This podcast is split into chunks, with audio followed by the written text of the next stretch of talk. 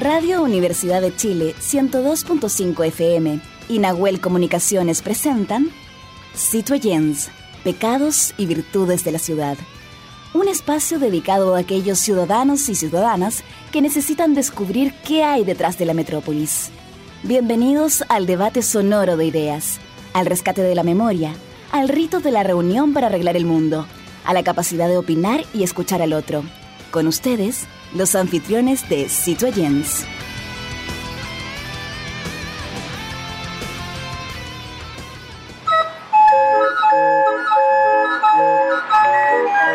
Radio Universidad de Chile y el programa Citoyens, Pecados y Virtudes de la Ciudad presentan Conexión Patrimonial, Sonidos de la Geografía Humana, segunda temporada un microespacio dedicado a valorar nuestros tesoros humanos y sus oficios patrimoniales y que son parte de la memoria viva e histórica de nuestro país. Este proyecto es financiado por el Fondo Nacional de Desarrollo Cultural y las Artes, ámbito regional de financiamiento, convocatoria 2023. Muy buenas noches, ¿cómo están queridos amigos y amigas? Aquí con ustedes Verónica Araya en un nuevo capítulo de Osito Young Light, Pecados y Virtudes de la Ciudad en Radio Universidad de Chile, la 102.5 FM, la radio que piensa. Y hoy día claramente estamos con como siempre, semana a semana, estamos con nuestro capítulo número 20 de Conexión Patrimonial, Sonidos de la Geografía Humana, que son estos oficios patrimoniales que nosotros queremos poner aquí en valor y visibilizar justamente estos oficios patrimoniales. Así que quiero darle la bienvenida a mi compañero de labores que está desde Valdivia transmitiendo, Jaime Lepe Órdenes. ¿Cómo estás? Muy bien, muy bien. Eh, un clima muy agradable, así es que todo dispuesto esta noche a, conversar con nuestra invitada. Sí, pues hay que mencionar que nuestro proyecto está financiado por el Fondo Nacional del Desarrollo de la Cultura y las Artes, ámbito regional de financiamiento, convocatoria 2023. Y para también hay que dar eh, gracias al equipo profesional que nos hace posible que semana a semana eh, nuestros auditores nos puedan ver, nos puedan seguir por nuestras plataformas también en internet, no solamente escuchar. Agua de hoy día la radio no solamente se escucha, sino también se ve. Así que hay que agradecer a, productor, a la productora general, Fabiola Mancilla, producción digital, Matías Carrera, investigación Igor Lepe, diseño Ángeles Potorno y sonidos Camila González. Y la producción periodística de Nosmeli Rodríguez. Así que, Jaime, hoy día nos convoca un tema muy, muy, muy bonito. Y también acercándose ahora al tema de las fiestas patrias. Pues, ¿ah? Así que también tenemos que poner ahí eh, nuestro aporte, ¿cierto? Y vamos a hablar sobre la erradora. Y le pongo hincapié en la A porque vamos a tener acá una mujer en este oficio tan, tan llamativo siempre y cubierto por varones. Eh, la herradora es persona encargada de poner herraduras a los caballos. Este oficio tuvo una gran importancia, Jaime, en Europa eh, desde la Edad Media y en Norteamérica desde el siglo XVIII hasta la Revolución Industrial. Fíjate tú, el oficio de la herradura, también conocido como herrador o herrero de caballo, tiene una larga historia en Chile eh, que se remonta en la época de la colonización española. Durante esta época, la influencia española en Chile llevó consigo la introducción de la cría de caballos y por ende la necesidad de herradores. Los caballos eran una parte esencial de la vida colonial. Em, así que imagínate eh, lo importante que fue para la cultura nacional, pues Jaime, este, justamente este oficio. Em, lo importante, cierto, que la herradura en Chile eran en su mayoría españoles, que poseían el conocimiento y las habilidades necesarias para fabricar y ajustar la herradura de, de los caballos. Así que, em, ¿qué pasó en la independencia, Jaime? ¿Tú ahí tenías también un datito? Bueno, la independencia eh, básicamente tienes que pensar que el, medio de, de, transporte ¿no es cierto? Eran obviamente los caballos y las carretas tiradas por, por caballo. Por tanto, los herreros cumplieron un papel muy importante en el desarrollo del país. La herradura, ¿no es cierto?, era fundamental para el buen mantenimiento de los, de los animales. Pero en 1849 los herreros son parte de un oficio reconocido ya desde la institución.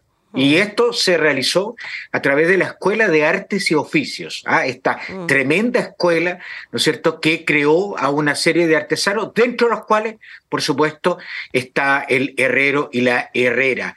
Y en el siglo XX, ya con la herrería industrial, eh, se crearon nuevos formatos de oficios que vamos a conocer en detalle con nuestra invitada. Sí, bueno, para ello tenemos a Francisca Torres Leiva, herradera. ¿Cómo está?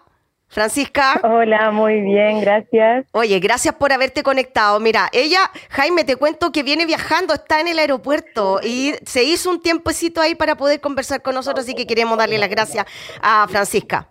Eh, lo primero que te quiero preguntar, ¿cómo entraste a este mundo de hombres? Porque el herrero siempre ha sido reconocido un rubro y una, un, un oficio masculino. ¿Cómo tú entraste a este mundo? Eh, bueno, yo a los 19 años entré a la Escuela de Suboficiales del Ejército y ahí me especialicé en, esta, en este oficio. Mira, eh, ¿cuántas mujeres más o menos tú reconoces o conoces dentro de tu oficio?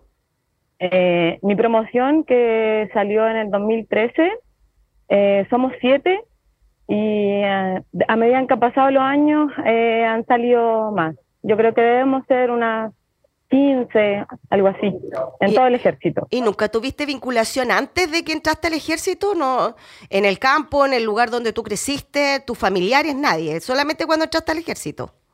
Sí, eh, conocía errar, pero así súper vago, nada profesional. Mm. Eh, bueno, Francisca, tú eres, tú eres eh, una chica muy, muy joven eh, pero me imagino que los maestros que te enseñaron este arte al interior del ejército, ¿no es cierto?, te fueron contando seguramente cómo fue cambiando esto. La industrialización cambió seguramente los materiales, la forma, eh, o ayudó o coayudó, ¿no es cierto?, el trabajo del herrero y de la herrera. ¿Cómo, cómo es hoy día la, la vida de un herrero? Uno imagina ¿no es cierto? Y recuerda esas películas de la Edad Media donde los herreros eran tremendamente importantes no había película donde no aparecieran, ¿no es cierto? Porque el caballo era esencial para la vida y para el transporte, ¿no es cierto?, de esa, de esa época. ¿Cómo, ¿Cómo has notado tú este cambio con la industrialización? Bueno, sin duda ha sido un cambio muy favorable porque estamos mucho más actualizados. Eh, se entiende también que no solo erramos patas o manos, sino que erramos un caballo completo, eh, que no erramos eh, por lo que nosotros decidimos, sino que erramos por lo que el caballo nos pide y, y, su, y a lo que él se desempeña. Eh, eso, mira qué entretenido lo que está diciendo, lo que el caballo nos pide. ¿Cómo saben ustedes lo que el caballo les pide? Claro, para esto eh, nosotros tenemos que conocer la morfología, la anatomía, eh, el eje podofalángico del caballo, cómo se para, qué siente. Es un ser vivo, así que es algo súper, súper rico, por así decirlo, trabajar con, este noble animal.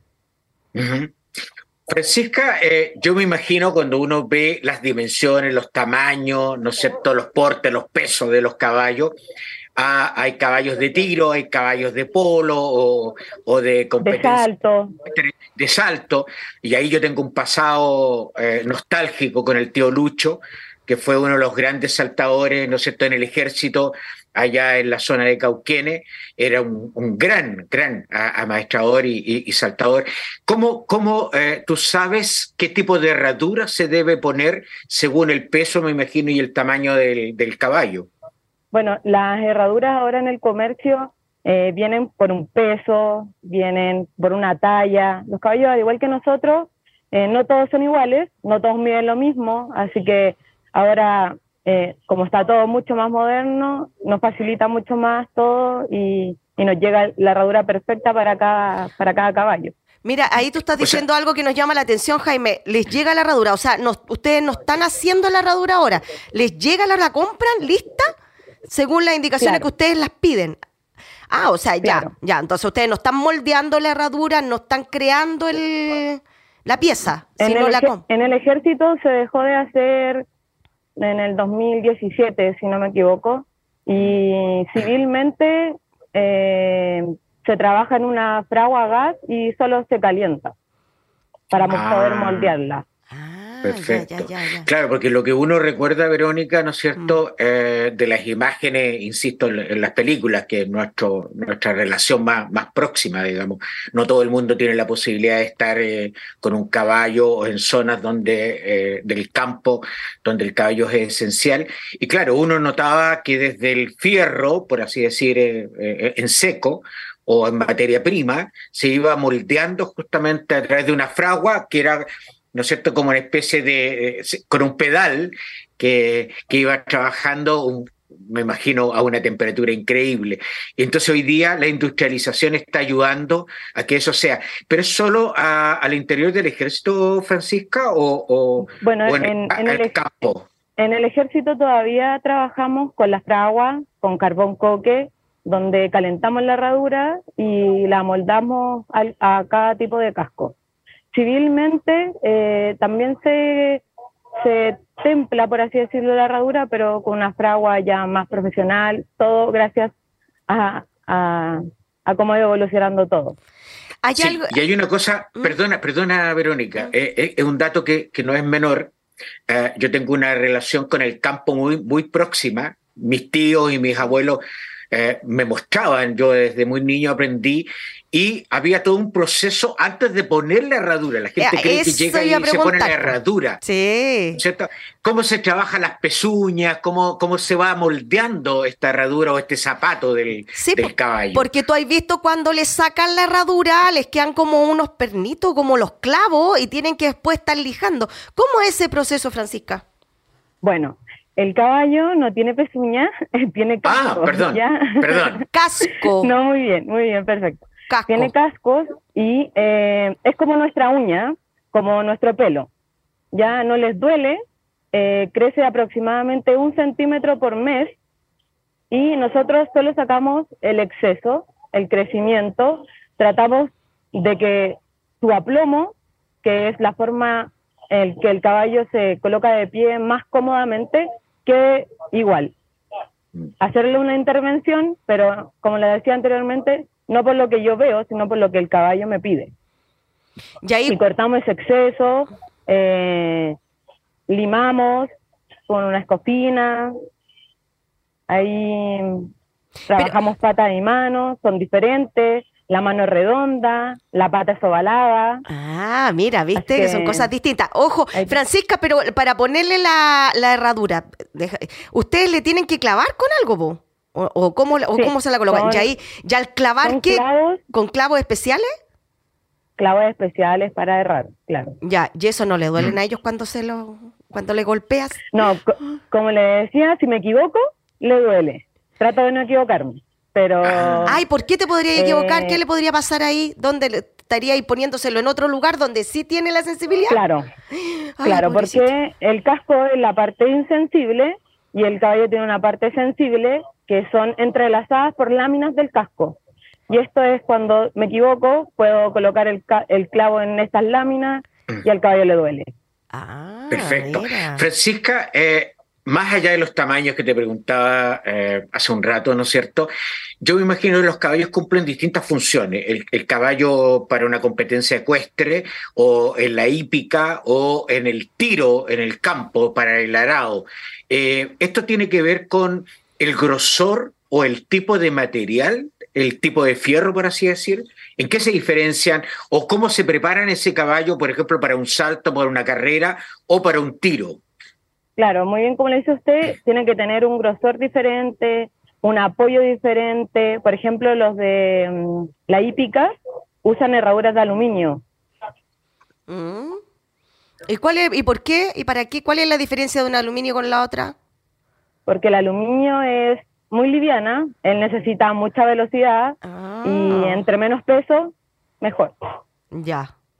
Hay los caballos que... caso... un, caballo, mm. un caballo de salto necesita una herradura grande, ancha, donde al otro lado del salto eh, sus suspensores y sus impulsores tienen que recibir todo este peso de 500, 600 kilos.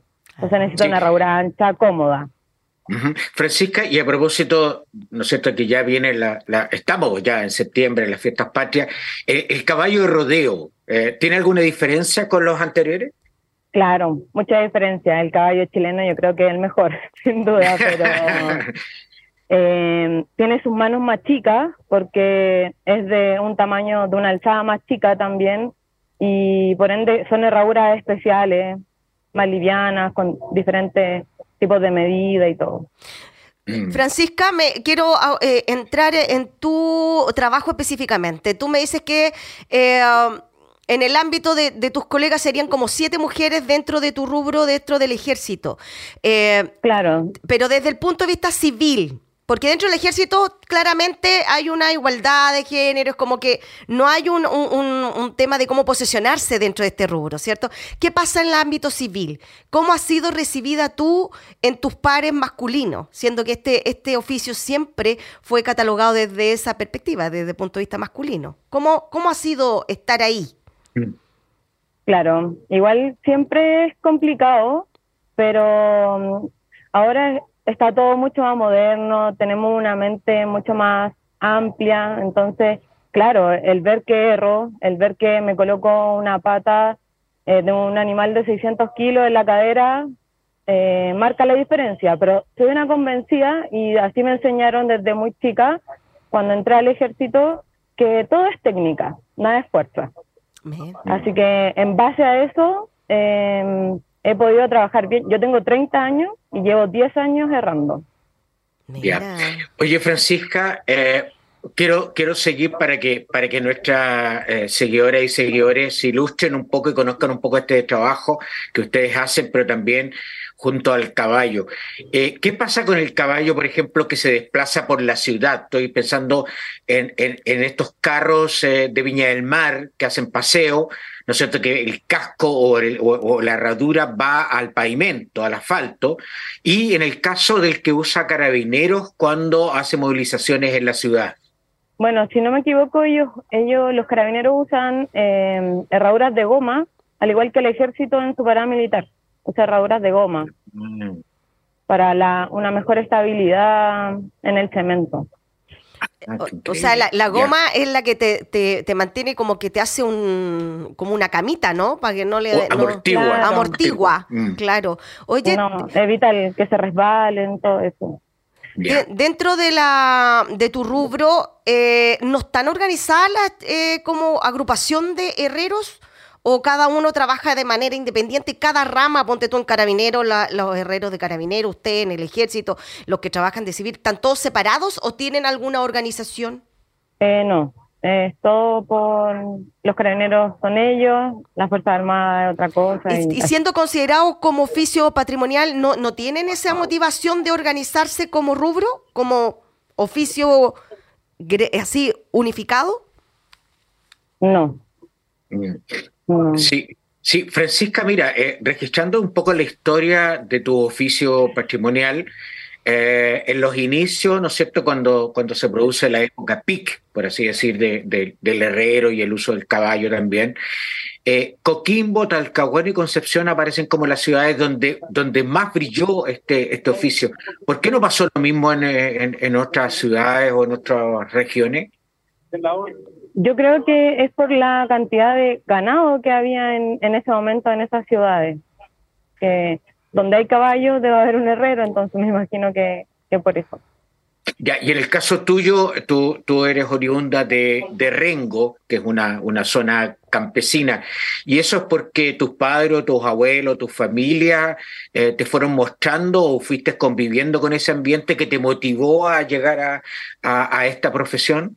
Claro, eh, fui criada de campo, durmiendo con las gallinas, entonces siempre tuve ese contacto. Cuando entré al ejército, eh, mi intención era ser instructora, pero al ver que estaba, que estaba este servicio y fue como una motivación más para poder seguir en donde uno se creció. Además que es un oficio que no necesariamente lo puedes, estás obligada a hacerlo dentro del ejército, también lo puedes hacer estando fuera del ejército. eso también es una garantía. Eh, Francisca, en la actualidad la herraduría en Chile es un oficio súper especializado. Ya tú nos has contado claramente lo, importante que es conocer al animal, ¿cierto? El cómo saber colocarle la, herradura para no generarle dolor. Eh, pero tenemos poco exponente eh, en el país. ¿A qué se debe que hayan pocos y, qué recomiendas tú para que se haga más visible y para que más personas, más chilenos puedan participar de este oficio? Yo creo que eh, quizás no hay pocos, sino que es, es un oficio súper, por así decirlo, ingrato, donde no se reconoce la importancia de que sin pies, sin casco, no hay caballo. Entonces, cuando vemos que un caballo de un rodeo sale campeón, esto se, lleve, se lleva gran mérito a su veterinario, a su herrador y obviamente a su jinete. Sí. Una curiosidad, Francisca, ah, estamos hablando de los caballos porque es una relación obvia entre tu oficio patrimonial, ¿no es cierto?, y el caballo. ¿Esto, esto mismo ocurre con las mulas, por ejemplo? ¿O solo Exactamente lo mismo, exactamente lo mismo. Pero ahí, tienen otras dimensiones y otro tipo de trabajo o, ¿Mm? tienen que ocupar la misma, el mismo material, todo igual. No hay un cambio por el tamaño, por el chiquitito. Los mismos clavos, todo. Ah, Oye, ¿y, la, ¿y las patas del caballo en relación a las patas de la mula, cómo andan ahí? Porque tú me dices que son iguales. Las patas de las mulas son mucho más chiquititas. Recordar que eh, en la antigüedad usaban las mulas porque pasaban por todos lados, ya que sus cascos son más chiquititos, cabían en un sendero mucho más chico que, mm. un caballo. Sí, y, en este caso entonces, para, para, para reconocer un poco el oficio y, la relación con los animales, solo serían caballos y mulas. ¿No existe otra especie animal que, que pueda ser errado? No. Ya. Hay algo que me llama la atención y que me gustaría que lo pudieras explicar. Eh, dentro de, tu preparación, ¿cierto? Cuando estás dentro del ejército, tú tienes un ramo donde te enseñan este oficio específicamente. Eh, y si es así, ¿cuáles son las materias que tú ves en, esa, eh, en, ese, mm, en ese ramo? ¿Cuáles serían los contenidos que tienes que ver? Y si tú hicieras, no sé, nos ponemos en el, en el lado de que eh, pudieras capacitar a otros ¿Llevarías esos mismos contenidos que te pasan ahí, los llevarías a una capacitación más de civil? Bueno, eh, cuando entré al ejército, eh, está este ramo, por así decirlo, y está la escuela de herradores, que está en Quillota, eh, y ahí nos perfeccionamos un año aproximadamente, donde nos enseñan a errar donde nos entran contenidos de morfología, anatomía y errar, amoldar herradura, forja, práctica de herraje, todo eso durante ocho meses aproximadamente. Y eso tú después, si quisieras hacer una capacitación a otras jóvenes, a otras personas, para visibilizar más este oficio, ¿los mismos contenidos o harías alguna actualización? Eh, los mismos contenidos, los mismos contenidos son contenidos actualizados, el ejército trata de actualizarse eh, siempre para poder entregar las mejores herramientas y conocimientos a sus alumnos. Perfecto, perfecto. Oh, Francisca, en estos minutos finales que nos quedan, eh, respecto, por ejemplo, a la parada militar donde, los animales van cumpliendo un rol fundamental, ¿cuántos caballos son los que desfilan en la parada del Parque O'Higgins? No, mm, mm, no sé cuántos son, pero como 100, alrededor de 100 caballos son los que pasan esta parada militar. ¿Y ahí tienes que estar tú apoyando? Sí, yo estuve destinada eh, en Quillota por siete años. Eh, ahora estoy destinada en Iquique. Y, y sí, me tocó estar en Quillota, me tocó estar en la parada militar, me tocó. Ya, qué bueno. Ya pues, oye, eh, así que en este minuto final queremos darle las gracias a Francisca Torres Leiva, ¿cierto? Eh, hablando sobre este oficio patrimonial de saber errar, ¿cierto? Y cuidar a los caballos tan hermosos. Así que queremos agradecerte, Francisca, desde Santiago un abrazo muy grande. Gracias por haber compartido tu experiencia y específicamente de un oficio donde era muy muchas veces reconocido por varones, pero nos damos cuenta que las mujeres cada vez estamos entrando de lleno en estos oficios, ¿cierto? Y estamos dándole un, un matiz y un plus distinto. Así que muchas gracias, Francisca Torres Leiva. No, muchas gracias a ustedes. Muy bien, pues que tengas una buena estadía, Francisca. Mucha suerte. Muchas gracias. Ya, buen viaje, buen viaje. ya, oye, vamos a una pausa, Jaime, y volvemos. Vamos. Ok.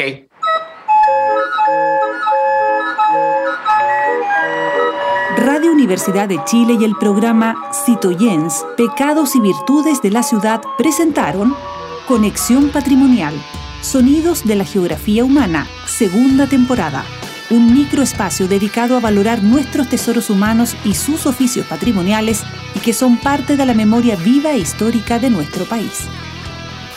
Este proyecto es financiado por el Fondo Nacional de Desarrollo Cultural y las Artes, ámbito regional de financiamiento, convocatoria 2023.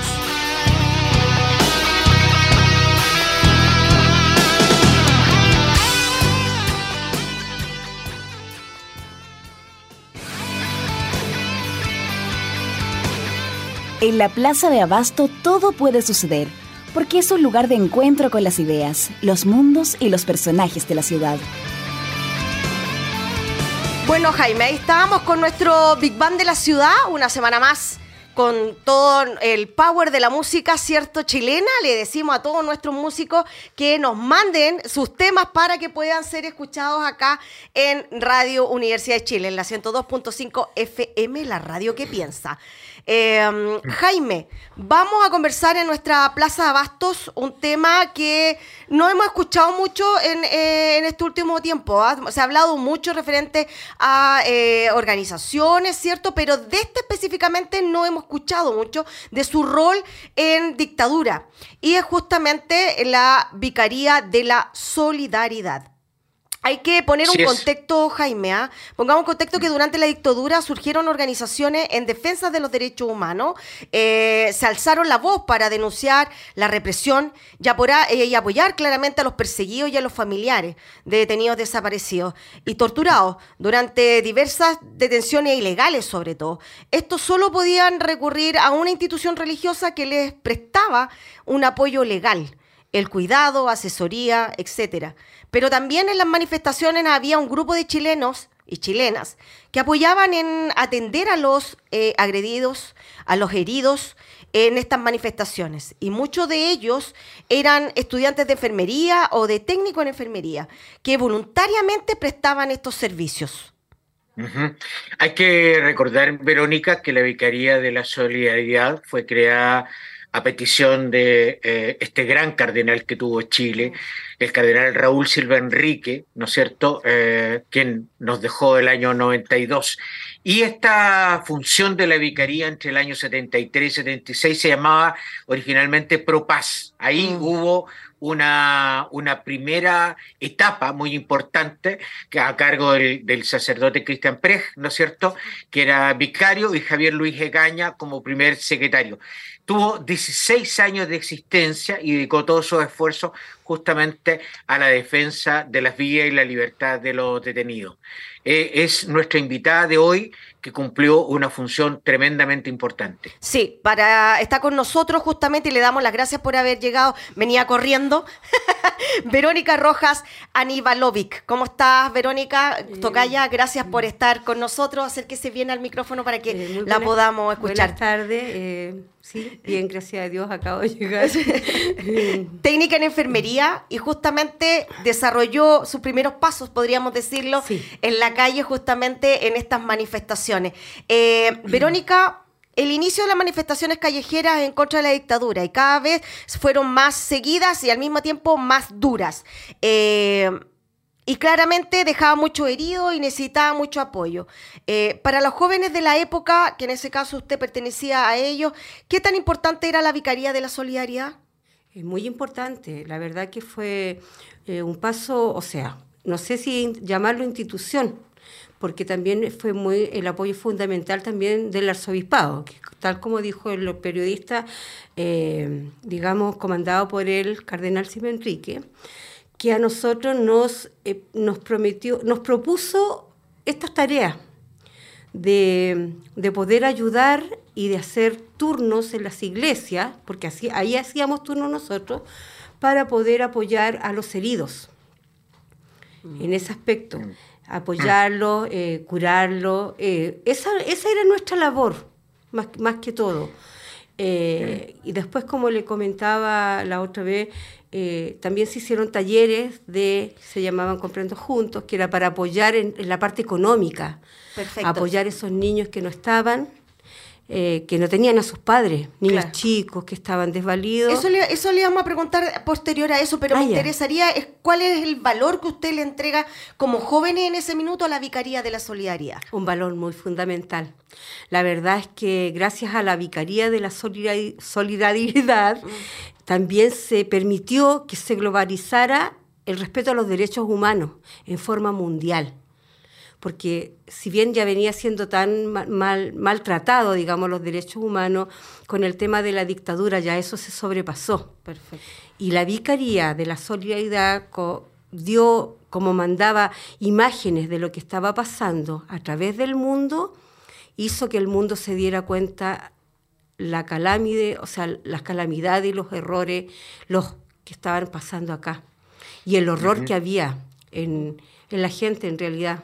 El Jaime. Señora Verónica, sí. eh, bueno, esto de la Vicaría de la Solidaridad tiene una etiqueta, eh, un vínculo religioso, ¿no es cierto?, con el mundo católico. Sí.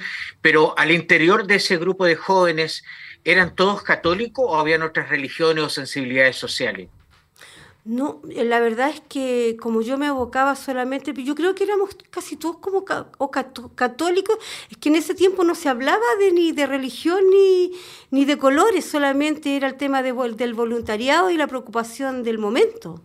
Entonces no les sabría decir, sé que por medio de los curas, a mí me tocó trabajar, no sé si lo Sí. puedo comentar, me tocó trabajar con Andrés Yarlán, con el padre Pierre. Pierre Dubois. Pierre Dubois, sí, Pierre muy, Dubois. muy amoroso. A nosotros nos contenían ellos en la parte psicológica, no a la violencia, chiquillos, no se quebren, eh, háganlo lo más profesional que se pueda, no se comente, no, esto no es como algo de juego. Siempre nos dijeron eso. Esto no es un juego ni es un... ¿Cómo le explicara yo? No es como que estábamos nosotros en contra, sino todo lo contrario, apoyando a nuestros iguales, a nuestros, a nuestro prójimo, en Eh, realidad. Verónica, ¿cómo llegaste tú a pertenecer a este voluntariado? ¿Te ubicaron, te llamaron o tú supiste y porque No. tú sabías de enfermería quisiste colaborar? Yo tenía una, tengo, no sé si estará viva, pero tenía una profesora de primeros auxilios en Caritas Chile. Y ella trabajaba con todos estos grupos de la vicaría, en todas las, eh, eh, mayormente el, el lado Pedro Aguirre Cerda, que era La Victoria, Lo Valledor, la población La Dávila, y ella me invitó. Ya. Ella con las dos compañeras más, dos, dos compañeras que, que estudiábamos, que vivíamos cerca, ella nos dijo, chiquilla, eh, pucha, tienen para hacer la práctica, ir haciendo sobre la teoría, ir haciendo al tiro la práctica, pero se trata de esto, de esto. ¿Les, les parece? Igual con miedo. Yo dije, sí, me parece. Ya, hay algo que me llama la atención, pero, eh, Jaime, disculpa. El, para el estallido social, yo veía siempre a los chicos de enfermería, a los, a los estudiantes de medicina, ubicados en un sector, que estaban como, tenían como una especie de eh, hospital, una- mm, ¿cierto? En el caso, toldo, como un toldo. En el caso de ustedes, eh, ¿hicieron lo mismo No. o iban al lugar donde veían los heridos? No, no, no, no. Nosotros teníamos turnos en las iglesias. Perfecto. Nosotros todo se corría la voz, si habían heridos, que se fueran a la iglesia tanto. Ah, y ahí mira. nosotros, porque era todo muy, igual era miedo, igual era bien, yo siempre digo irresponsable de mi parte en ese tiempo, yo tenía niñas chicas, pero era todo como escondido para poder ayudar a los heridos. Y en la iglesia, porque claramente no iban a entrar los militares a la iglesia. Entraron igual. Mira. entraron dos veces igual. Que a mí me tocó en una de las iglesias esconderme, porque y gracias a, a que era muy flaquita pude salvarme de que ¿Y no dónde me se llevaran. escondió? Debajo. La iglesia, eh, ay, se me olvida cómo se llama ahora, que era del Padre Jesús, que era un padre jesuita. Estaba ubicada en departamental antiguo entre Félix Mendelssohn y Cluípico, y estaba de- era de madera, entonces tenía el piso de madera y tenía una altura Ya, entre medio del piso de y los palos Ya. y yo me metí. No sé cómo me metí, puse codo, no sé. ¿Y estuvo de guatita y acostado? Sí. pero se llevaron a mis colegas, las torturaron, fue bien, fue triste, fue de más miedo todavía y, ganas de decir, no, ya no, esta es la última vez. Pero había algo dentro de un mí que, que ahora ya lo perdí, que me hacía volver a, volver a estar en los turnos cuando decían, Verónica, mira, te toca turno, por ejemplo, Jesús Obrero en la Iglesia de la Victoria. De hecho, cuando murió Andrés Yarlán, a nosotros nos tocó hacer guardia afuera de la, de, la, de la, iglesia de la Victoria. Y también lo pasamos muy mal. Jaime. Verónica, cuando, cuando uno hace eh, este recorrido por la historia, por la memoria histórica de nuestro país, eh, es imposible no pensar que, que el nunca más tiene que ser una frase muy fuerte que nos convoque a todos, eh, más allá de las posiciones políticas, porque aquí hay un tema de humanidad, hay una acción humanitaria, hay héroes como tú, heroínas, que son anónimos, que, que, están ahí. Yo tuve el honor, y digo el honor, de conocer al cardenal Silva Enríquez eh, a través de la universidad recién creada, que hoy día lleva su nombre, ¿no es cierto? La Universidad Cardenal Silva Enrique, un hombre afable que te daba una tranquilidad, una espiritualidad inmensa, un gran cardenal, yo creo que el mejor cardenal que ha tenido este país. Eh, ¿Tú tuviste algún contacto, algún acercamiento con él? ¿Pudiste dialogar en algún minuto, conocerlo? Lo conocí, pero mire, la verdad es que no me acuerdo sí puede que hayamos topado alguno que otro saludo, eh, una contención, porque generalmente nos tocaba cuando llegaban los implementos de enfermería que eran de, otros países, que eran unos, eran, como les explico, eran... Eh, botiquines. Botiquines, autoclave, eh, qué sé yo, los insumos, digamos, para poder nosotros de esa forma tener lo, lo que corresponde sí me tocó ir y creo haberlo, haberlo saludado, pero mentiría si le dijera, me acuerdo de haber hablado harto con él. Lo que sí sentíamos nosotros, que los, de los curas que nosotros trabajamos, decíamos, mucha empatía por el ser humano, independiente del color político. Mucha empatía, sobre todo el padre eh, Pierre Dubá o el padre Jesús, que también me tocó trabajar mucho con él no sé si estará vivo porque en ese tiempo ya tenía sus años, eh, nos decían chiquillas, que, que, sea quien sea, que si ustedes, supo, como éramos del barrio, si llega un adversario, digamos, herido, usted igual, ustedes lo contienen, ustedes lo ayudan, hay que empatizar mm. con el dolor ajeno. Eso me da mucha pena de ver ahora reportajes, estuve viendo en la mañana una entrevista en el, en el Mega, falta empatía, falta mucha empatía. Ahí usted, de toda la gente que atendió, de todos los jóvenes que usted atendió, eh, ¿se ha encontrado alguna vez con alguien y la haya reconocido y le haya dado las gracias por haberlo ayudado en un minuto tan, tan complicado? Sí, me mostró hasta la cicatriz de la cabeza. Sí, eso pasó hace, uh, a ver, harán unos más de 20 años atrás. Verónica, y eso cuando te encuentras con estas personas y ves lo que pasó ahora 50 años después, em, o sea, ¿qué pasa por tu cabeza? ¿Qué pasa con, con, con, el chileno que todavía no logramos como asimilar lo que pasó y, volver a ver que todavía hay, hay, violencia, que todavía hay violencia en el lenguaje, que todavía existen gente que quiere destruir cosas? ¿Qué pasa contigo? Me da mucha rabia, impotencia, porque hay un negacionismo. La generación de ahora no vivió lo que nosotros vivimos, por lo tanto, eh, no sopesa lo que pasó, porque no lo vivió. Aunque uno se lo cuente, yo le cuento a mis nietos, eh, les contaba a mis hijas, bueno, mis hijas eran chicas, pero como niñas chicas no se daban cuenta de todo lo, lo peligroso que era eh, el tiempo, lo que, lo que pasó, y esta, esta generación de ahora no le tiene miedo a nada, ni miedo ni respeto, porque no vivió, no vivió o no leen o no se, no, no se instruyen.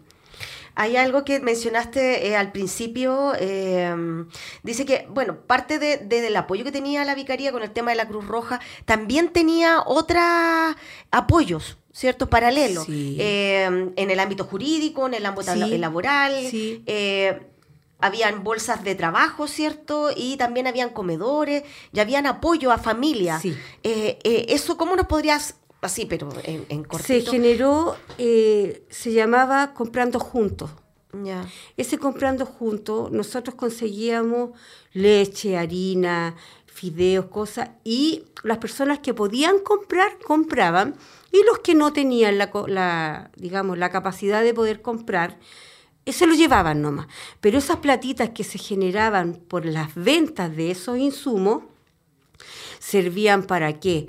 Para la señora que tenía que ir a saber sobre su derecho, sobre su detenido desaparecido y no tenía plata, para esos niños que no tenían para comer, que había que comprar cosas que ahí en el comprando juntos no, ¿En qué año estábamos hablando ahí? Estoy hablando del año 83, 84, hacían pan amasado algunas señoras, ese pan amasado también se vendía para tener esos fondos. Mira.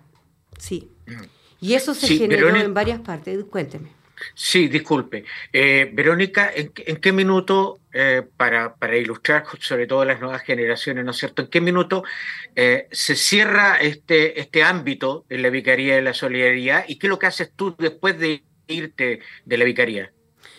lo que pasa es que yo trabajé hasta el año 80 y principios del 86 me parece, porque de ahí me llevaron, em, bueno, me recibí y me, me fui a trabajar al tiro a Conin con niños desnutridos, a Renca, Conin de Renca, mm. a trabajar ahí. A mí me, y de ahí ya no, no, no tuve tiempo, ya no tuve hay algo que me llama la atención porque en esa época que tú me mencionas, eh, la, dictadura fue súper eh, violenta, se podría decir, con muchas organizaciones, eh, sobre todo organizaciones que estaban en contra de, todo su régimen. se supo también que personas, trabajadores de la vicaría fueron perseguidos, fueron amenazados. En tu caso, ¿tuviste amenaza? ¿Tuviste persecuciones? No sé si alguna vez me hayan seguido pero sí lo pasamos mal. Yo en ese tiempo que le comento que me escondí, que llegaron los carabineros y llegaron milicos primero y como se sintió todo en silencio, ya se fueron. Y cuando se fueron, nosotros volvimos como a retomar como normal, que ya se fueron, se fueron. Pero llegaron los eh, llegaron los carabineros. Y ellos se metieron. Y ellos sacaron a nuestras colegas, las que estaban ahí, las pillaron desprevenidas, las quemaron con cigarro, todo su cuerpo. Eh, teníamos apoyo eh, jurídico, como dice usted, y, y también tuvimos un poco de encontrones porque ellos decían, claro, nosotros, ustedes tienen la ayuda de nosotros, yo, y yo tuve un, no me acuerdo con cuál jurista que yo le dije, claro, pero cuando nosotros ya estamos quemadas, violadas y nos pasa de todo, después ustedes están. El tema es que ustedes tienen que estar ahí con nosotros. Mm. En el momento, les dije ahí, ahí, en el sitio. Y, y yo creo que no estaba tan equivocada, pero había, había mucho apoyo de verdad, Verónica. Mm.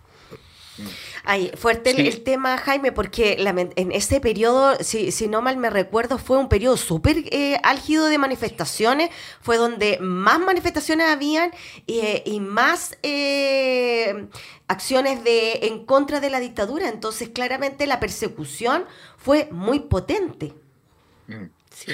Eh, Verónica, te quiero llevar a, un tema paralelo. Eh, tú mencionabas, digamos, un poco la conciencia social, política, cultural que había en esa, en esa época para que un grupo de jóvenes como tú, ¿no es cierto?, hicieran esta labor humanitaria, incluso corriendo el riesgo de vida, y no solo de ustedes, sino de sus familias también. Eh, en términos de vocación, porque aquí tenemos que hablar de una vocación por el prójimo. Eh, hoy día en la preparación de los técnicos, las enfermeras, ¿existe la misma mirada, la misma preparación, la misma vocación de servicio? No, a ver, no. Espero que sí. espero que sí. Me gustaría eh, estar cierta de que sí se pasa, pero lo dudo un poco porque ya... Eh, como yo les digo a algunas niñas del consultorio del Pierre Dubois, que yo trabajo ahora, justamente con el consultorio Pierre Dubois, yo ayudando a, a cuidar a adultos mayores postrados. Eh, que está, no está tanto, digamos, la vocación ahora como la parte plata. Mm. que ese es una es una verdad que está latente. Parece que vale más el tema del dinero que la Claro, entonces de repente dicen, por ejemplo, ah, a mí me toca, que, ¿cuánto te pagan por, por cuidar, por ejemplo, al Tata Gabriel, que es el que cuido yo?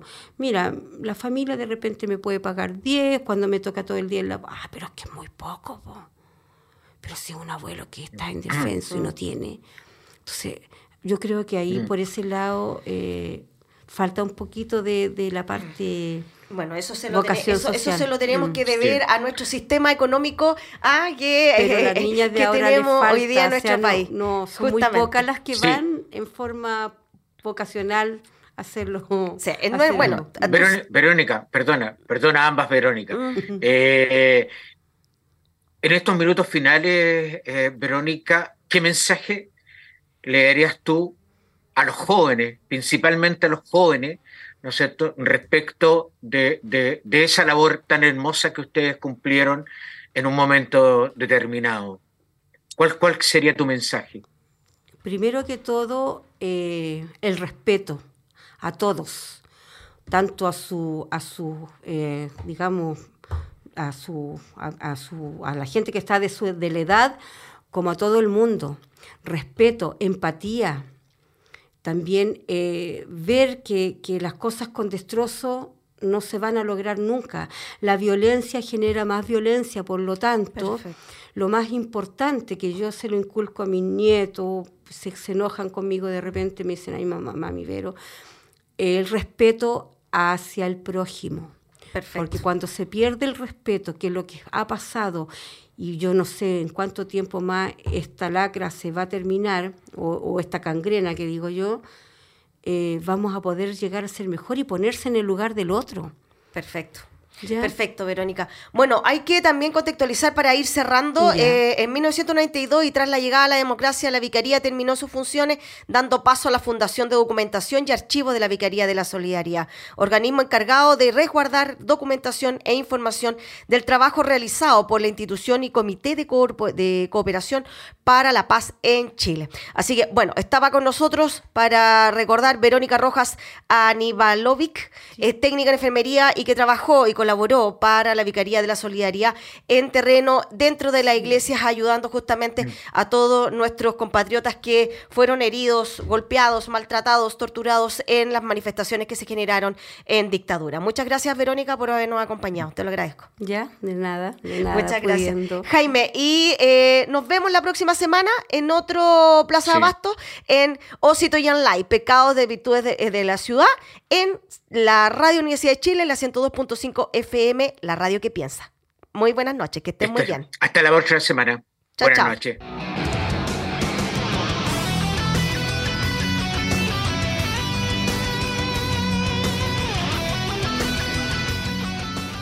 Radio Universidad de Chile 102.5 FM y Nahuel Comunicaciones presentaron Citoyens, Pecados y Virtudes de la Ciudad. Un espacio dedicado a los ciudadanos y ciudadanas que necesitan descubrir y explorar qué hay detrás de la metrópolis. Nos volveremos a encontrar la próxima semana en algún lugar de la ciudad.